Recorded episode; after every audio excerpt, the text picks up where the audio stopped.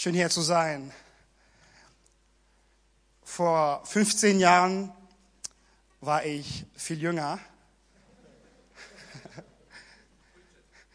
Ich traute mich noch, schnell auf die Waage zu stehen.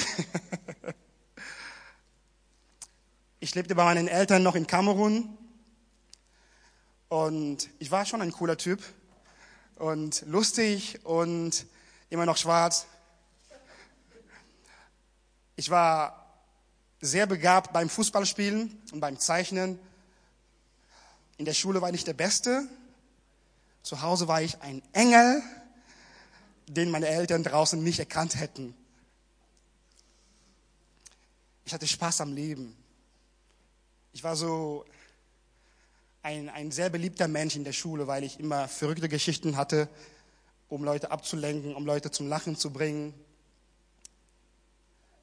Und ich ging sonntags in die Kirche, war getauft, war konfirmiert. Ich war sogar Messdiener.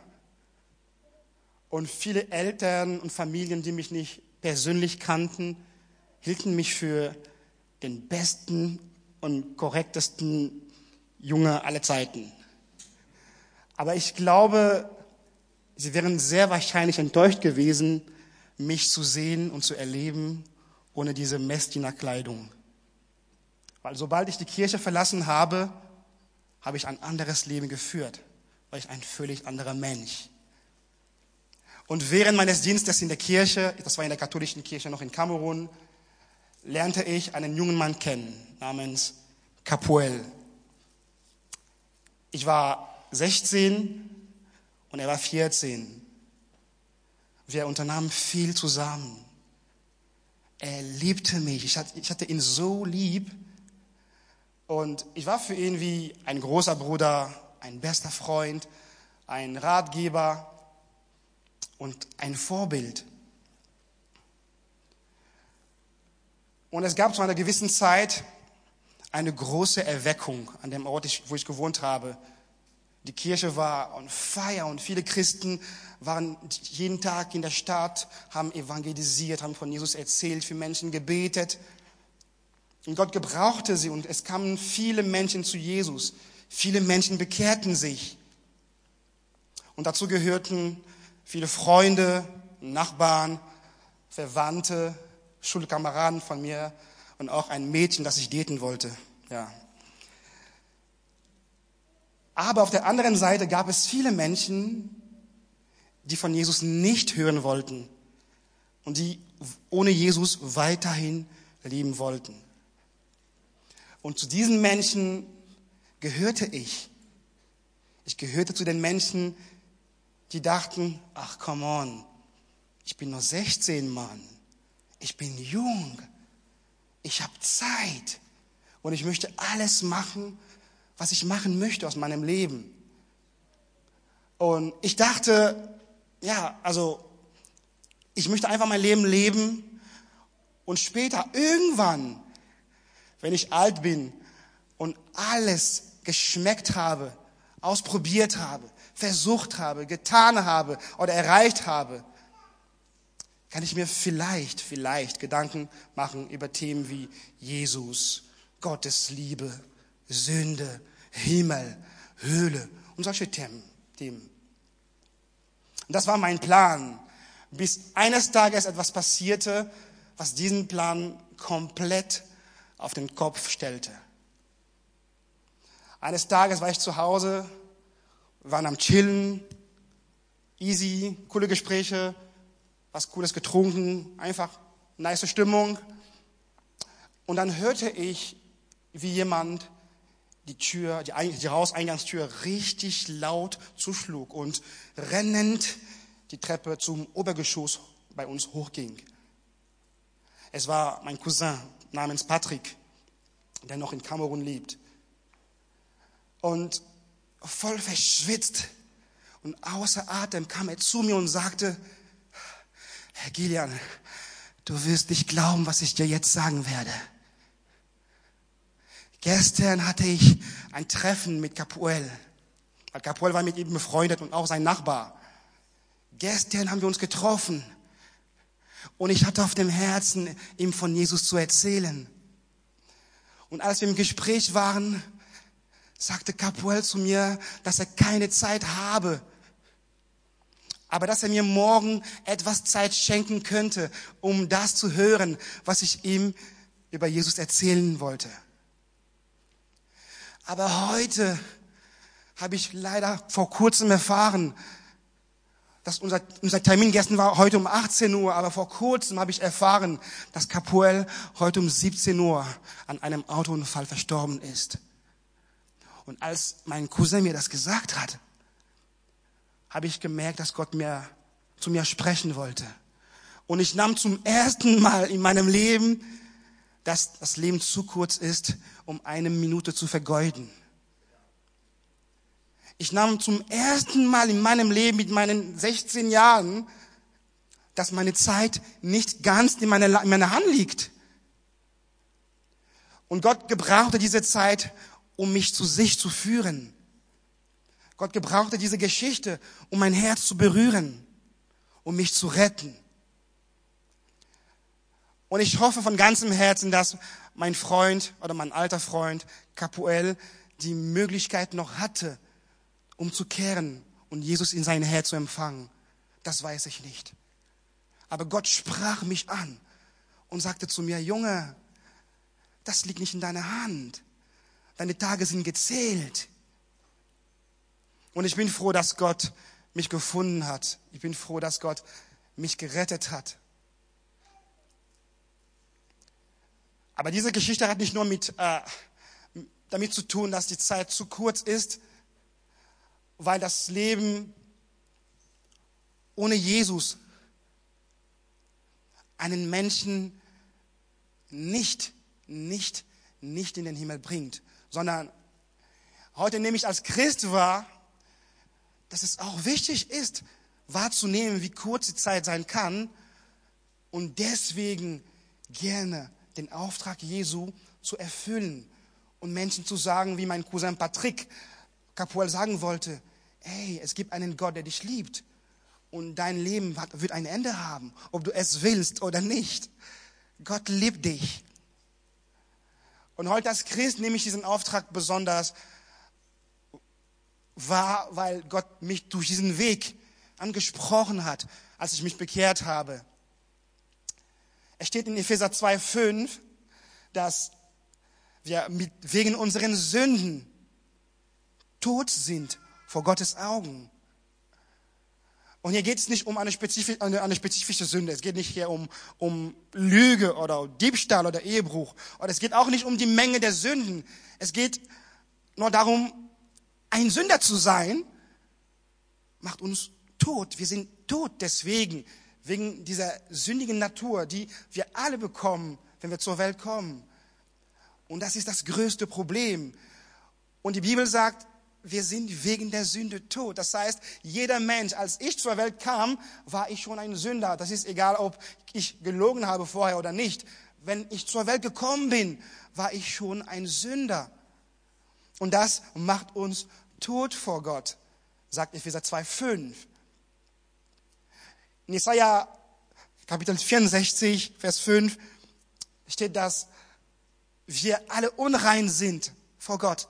Wir sind vor Gott unrein, denn Gott ist die Perfektion, Gott ist heilig, Gott ist vollkommen.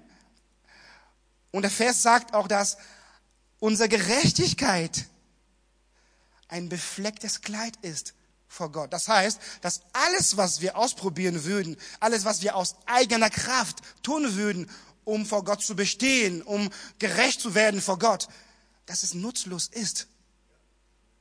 Das ist nutzlos. Dass das alles, was ein Mensch versuchen würde, all das Gute, was er denken würde und tun würde, um vor Gott zu bestehen, die Bibel sagt, das reicht nicht, das ist nicht, das ist nicht genug.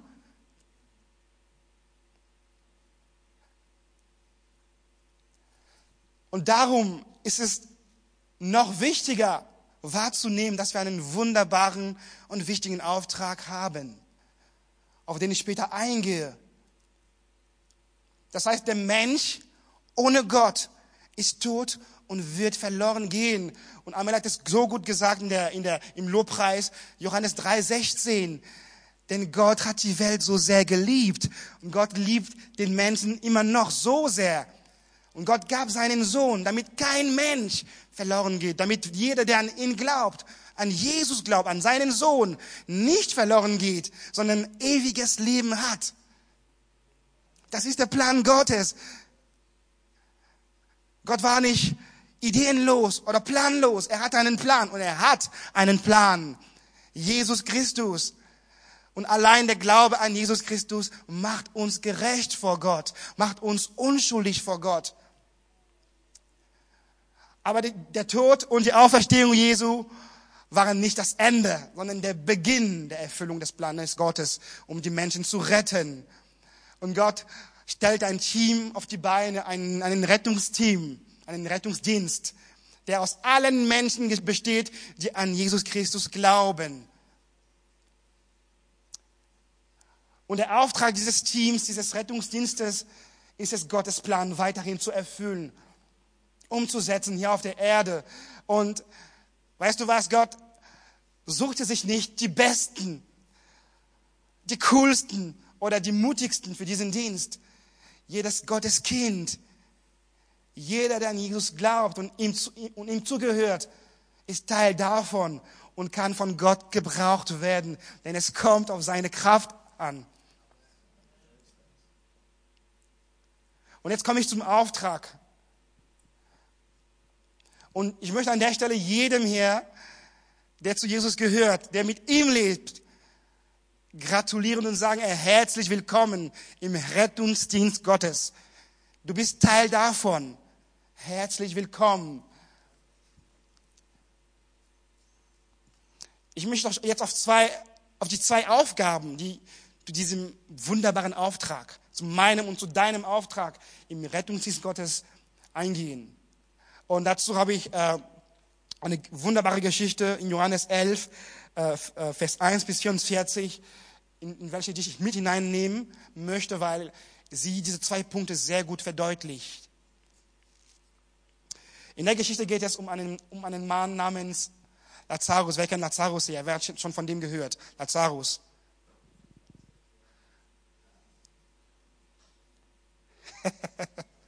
so, Lazarus war ein Freund Jesu.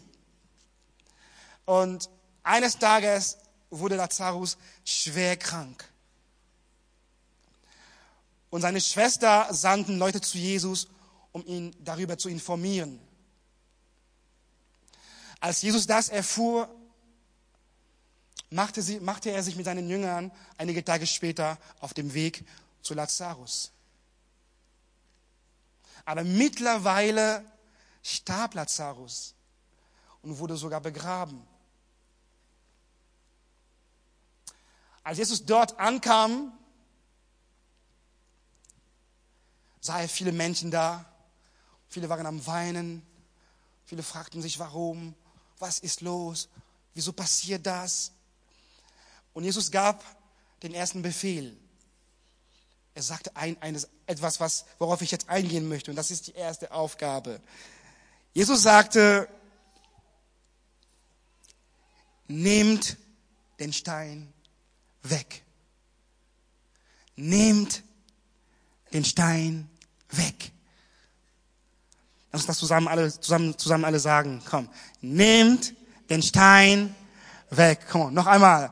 Nehmt den Stein weg. Jetzt im Kanon. nehm, nehm, nehm, nehm, nehm den Stein weg.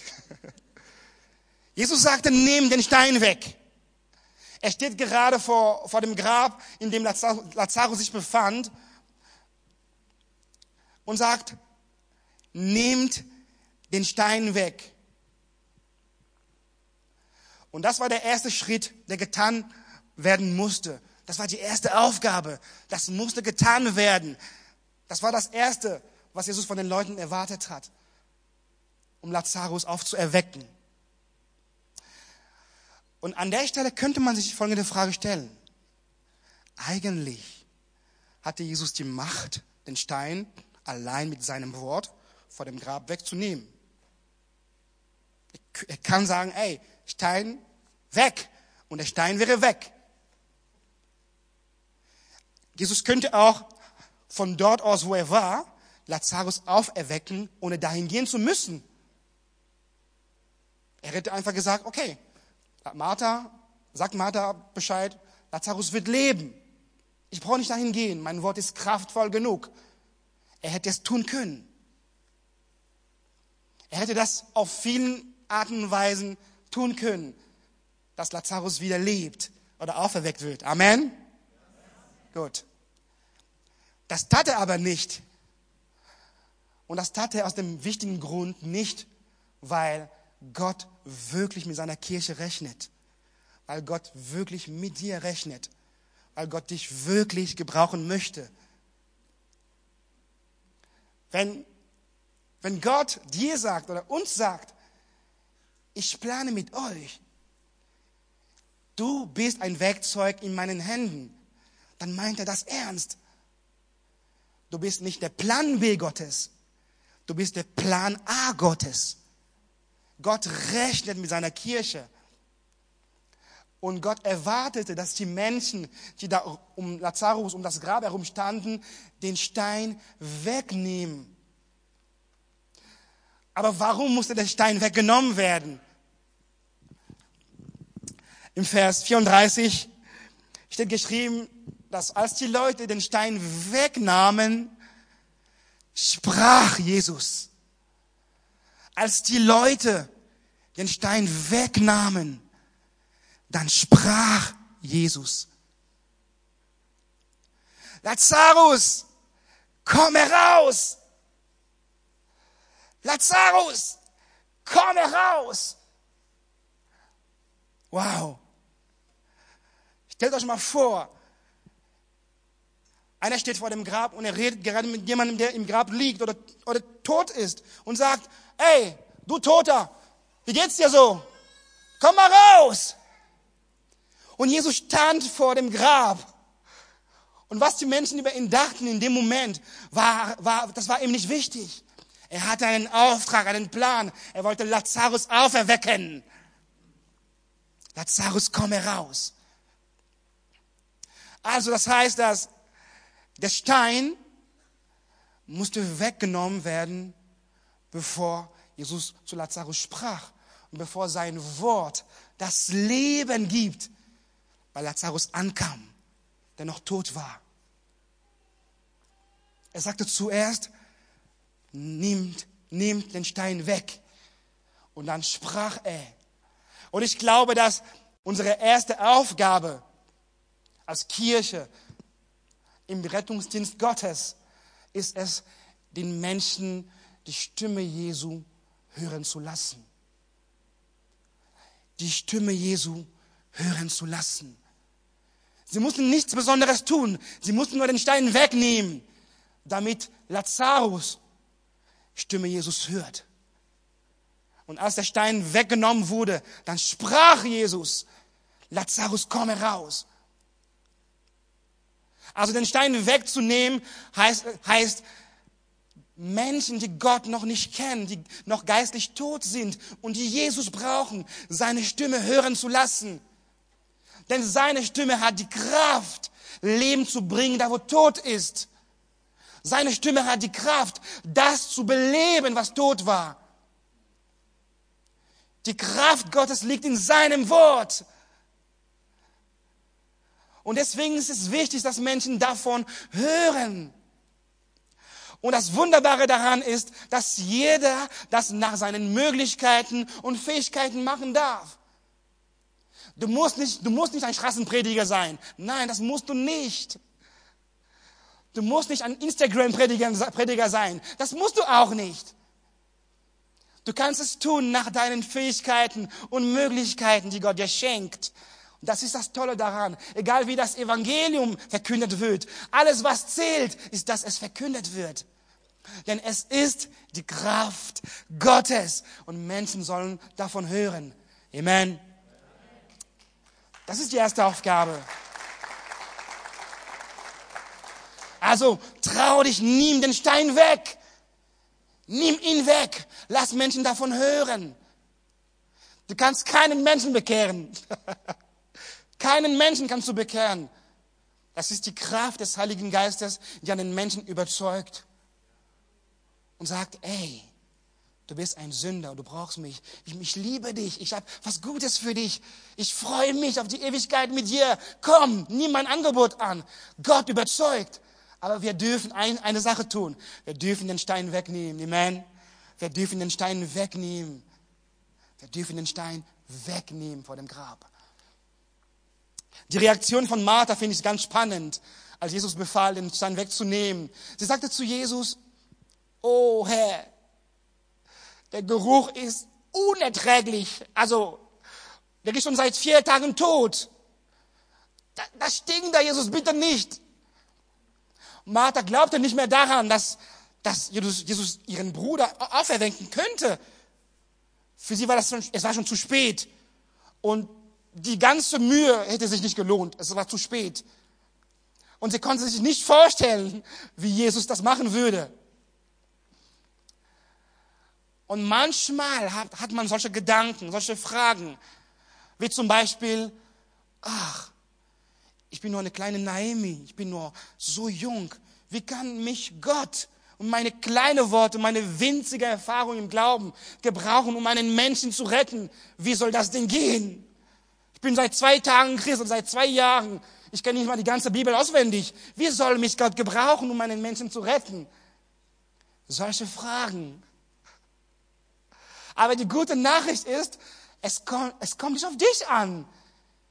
Gott zählt auf sich. Wenn Gott sagt, du bist qualifiziert, dann darfst du dich so sehen, weil er mit dir unterwegs ist, weil er dich gebrauchen kann und wird. Oder Gedanken wie, ach, dieser Mensch, das ist so ein böser Mensch. Sein Herz ist so verhärtet, dass ich nicht glaube, dass er sich lohnen würde, ihm von Jesus zu erzählen. Das überlasse ich einfach Gott. Also der, der Typ ist so, so schlimm. Ey, egal wie tief das Dunkel, das Dunkel ist, in dem ein Mensch sich befindet, Jesus geht dahin. Jesus hat keine Angst vom schwarzen Mann. Er geht dahin, wo es dunkel ist. Der ist das Licht des Lebens. Er geht dahin. Und das Blut Jesu ist kraftvoll genug, um den schlimmsten Menschen von allen Sünden zu reinigen. Es gibt Hoffnung für diesen Menschen.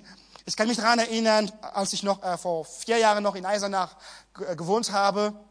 Ich war unterwegs mit einem Bruder im Glauben zu, zum Evangelisieren und auf dem Weg trafen wir, haben wir äh, einen Mann gesehen, der auf der Bank saß. Und äh, als, ich, als ich ihn gesehen habe, dachte ich mir innerlich, Gott, ich spreche ihn nicht an. Der Blick war schon sehr erschreckend, so, der war so. Und ich so, äh, nee, ich gehe einfach vorbei. Und Gott wusste, dass ich das nicht machen wollte. Und der Bruder, der neben mir stand, sagte, ich empfinde, dass Gott uns zu dem Mann schicken möchte. Ich so, dein Ernst? ich, ich, ich denke nicht. Dann sind wir vorbeigegangen. Auf dem Rückweg der, saß der Mann noch da und der Bruder sagte, ich glaube, wir müssen hier anhalten und ihm von Jesus erzählen. Dann sind wir dahin gegangen, wir sprachen den Menschen an und das war ein, ein liebevoller Mensch. Und wir erzählten ihm von Jesus, er fing an zu weinen. Er traf die Entscheidung, Jesus anzunehmen. Er bekannte seine Sünde und sagte, ich möchte Jesus folgen. Und das hat mich ermutigt es hat mich ermutigt zu sehen, ey, Gott ist groß genug. Gott kann es und jeder Mensch ist ihm wert. Amen. Ich komme zur zweiten Aufgabe.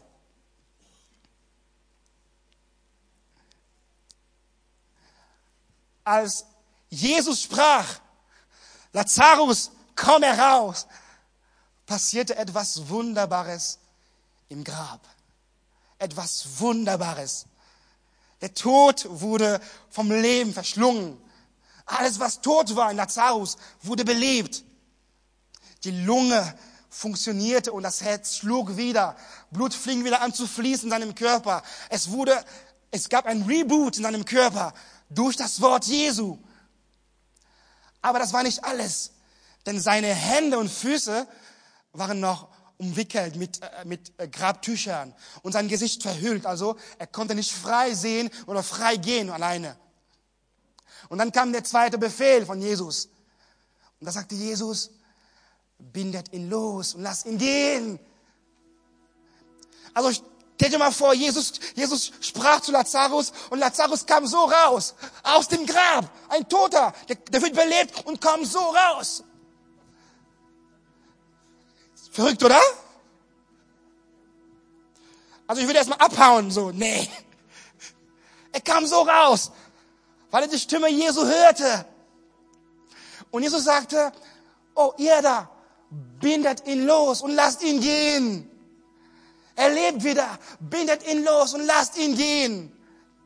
Und ich glaube, dass es auch die zweite, zweite Aufgabe ist der Gemeinde, der Kirche. Das ist auch unsere Aufgabe, Menschen zu helfen und zu befähigen, mit Jesus zu gehen, unterwegs zu sein mit ihm. Lass uns Menschen losbinden. Lass uns, lass uns sie gehen lassen.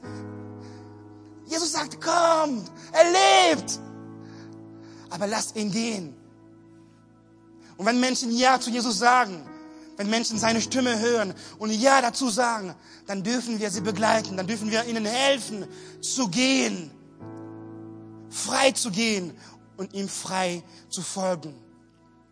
Amen. Alle sagen, nimm den Stein weg. Komm, nimm den Stein weg. Und alle sagen, bindet ihn los und lass ihn gehen. Nimm den Stein weg. Binde ihn los und lass ihn gehen.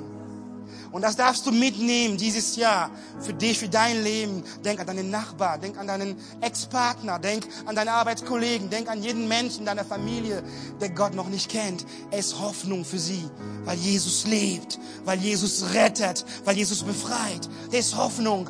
Du bist nicht klein genug, du bist groß genug in den Händen Gottes. Du bist gut genug in seinen Händen. Alleine nicht, aber in seinen Händen bist du gut genug, bist du qualifiziert genug.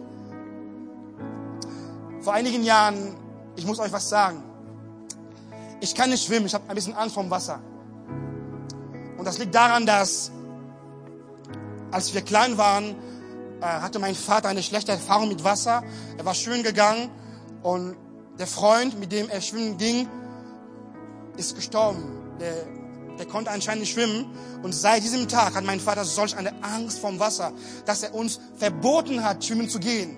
Und ich und meine Geschwister sind mit, mit dieser Angst aufgewachsen. Und ich glaube sogar, dass ich der mutigste bin von meinen Geschwistern, was Schwimmen angeht, auch wenn ich das nicht kann. Für meine Geschwister ist es keine Frage, schwimmen zu lernen. Sie haben alle Angst vom Wasser, weil wir das so bekommen haben. Das heißt, selbst wenn wir zu Hause geduscht haben und mein Vater merkte, es dauert schon lange, der kam vorbei, um zu prüfen, ob wir noch am Leben sind. Weil das eine Geschichte ist, die ihn traumatisiert hat. Aber ich bin seit ich in Deutschland bin, ich habe ich hab eine gewisse Leidenschaft oder Sehnsucht dafür entwickeln, schwimmen lernen zu können. Und das habe ich versucht. Seit zwei Jahren versuche ich das. Ich merke, ich mache Fortschritte, aber immer wieder kommt etwas Angst. Obwohl ich ganz genau weiß, ey, es wird nichts passieren, weil die Menschen, die mit mir sind, da sind. Und eines Tages bin ich mit Freunden schwimmen gegangen. Oh, ich bewundere Leute, die schwimmen. Ich bewundere euch, wirklich. Ich bewundere es. Wenn ich äh, mit meiner Frau äh, auf der Flitterwoche war, meine Frau, sie, sie, sie konnte einfach wie ein, wie ein Fisch schwimmen. Und ich war so bitter, so, warum kann ich das nicht? Warum? Aber sie ermutigte mich wieder und sagt, ey, komm, lass uns das probieren. Aber irgendwann hatte ich, ah, ich war einfach entmutigt, sagte, ach, lass es sein. Wenn nicht hier, dann im Himmel. Bei Jesus vielleicht. Und als ich schwimmen gegangen war mit den Freunden, sind sie von ganz oben, von ganz oben ins Wasser gesprungen. Mann, war das cool. Puh! Das war so cool, dass meine Sehnsucht danach, mein Wunsch danach, das zu erleben, viel größer wurde als meine Angst zu sterben im Wasser. Und was tat ich? Ich bin mitgesprungen. Und ich spring ins Wasser. Und der Moment der Freude hat nur zwei Sekunden gedauert, bis ich gemerkt habe, ich komme nicht an die Oberfläche alleine. Und da begann es mit der Angst zu ertrinken, zu sterben. Aber eins will ich dir sagen. In diesem Moment war es mir egal, wenn mir die Hand reicht. Ich wollte raus, ich wollte gerettet werden. Und so ist es im Reich Gottes. Wenn ein Mensch Jesus nicht kennt, dann ist es egal, ob du schwarz, weiß, gelb bist, ob du groß oder klein bist, reiche die Hand. Reiche die Hand. Die brauchen eine Rettung. Und als mir jemand die Hand, gereicht, die, die Hand gereicht hat, war ich so glücklich. Jetzt lebe nicht mehr ich. Ich lebe wieder.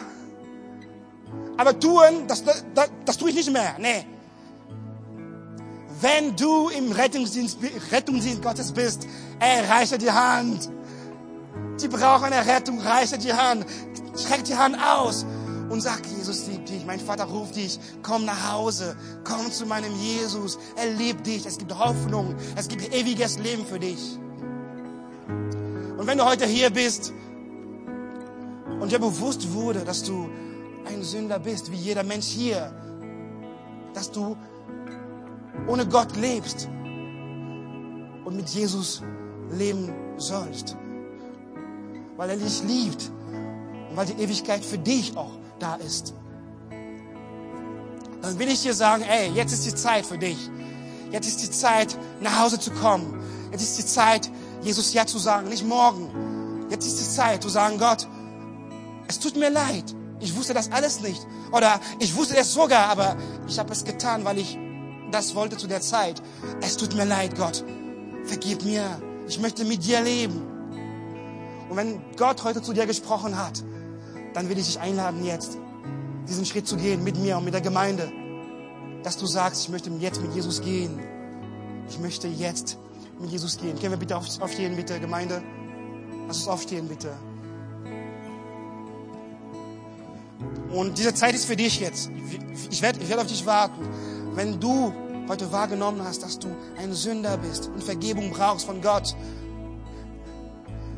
dann ist Jesus für dich da.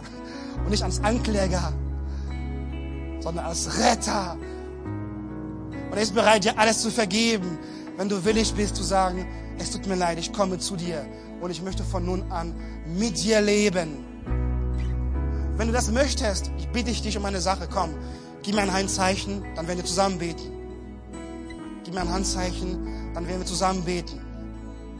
Dass du Jesus in dein Herz empfängst und mit ihm lebst. Lass uns die Augen schließen. Und wenn du seine Stimme hörst, komm, öffne dein Herz und gib mir ein Handzeichen. Und ich mit der Gemeinde werden für dich und mit dir beten.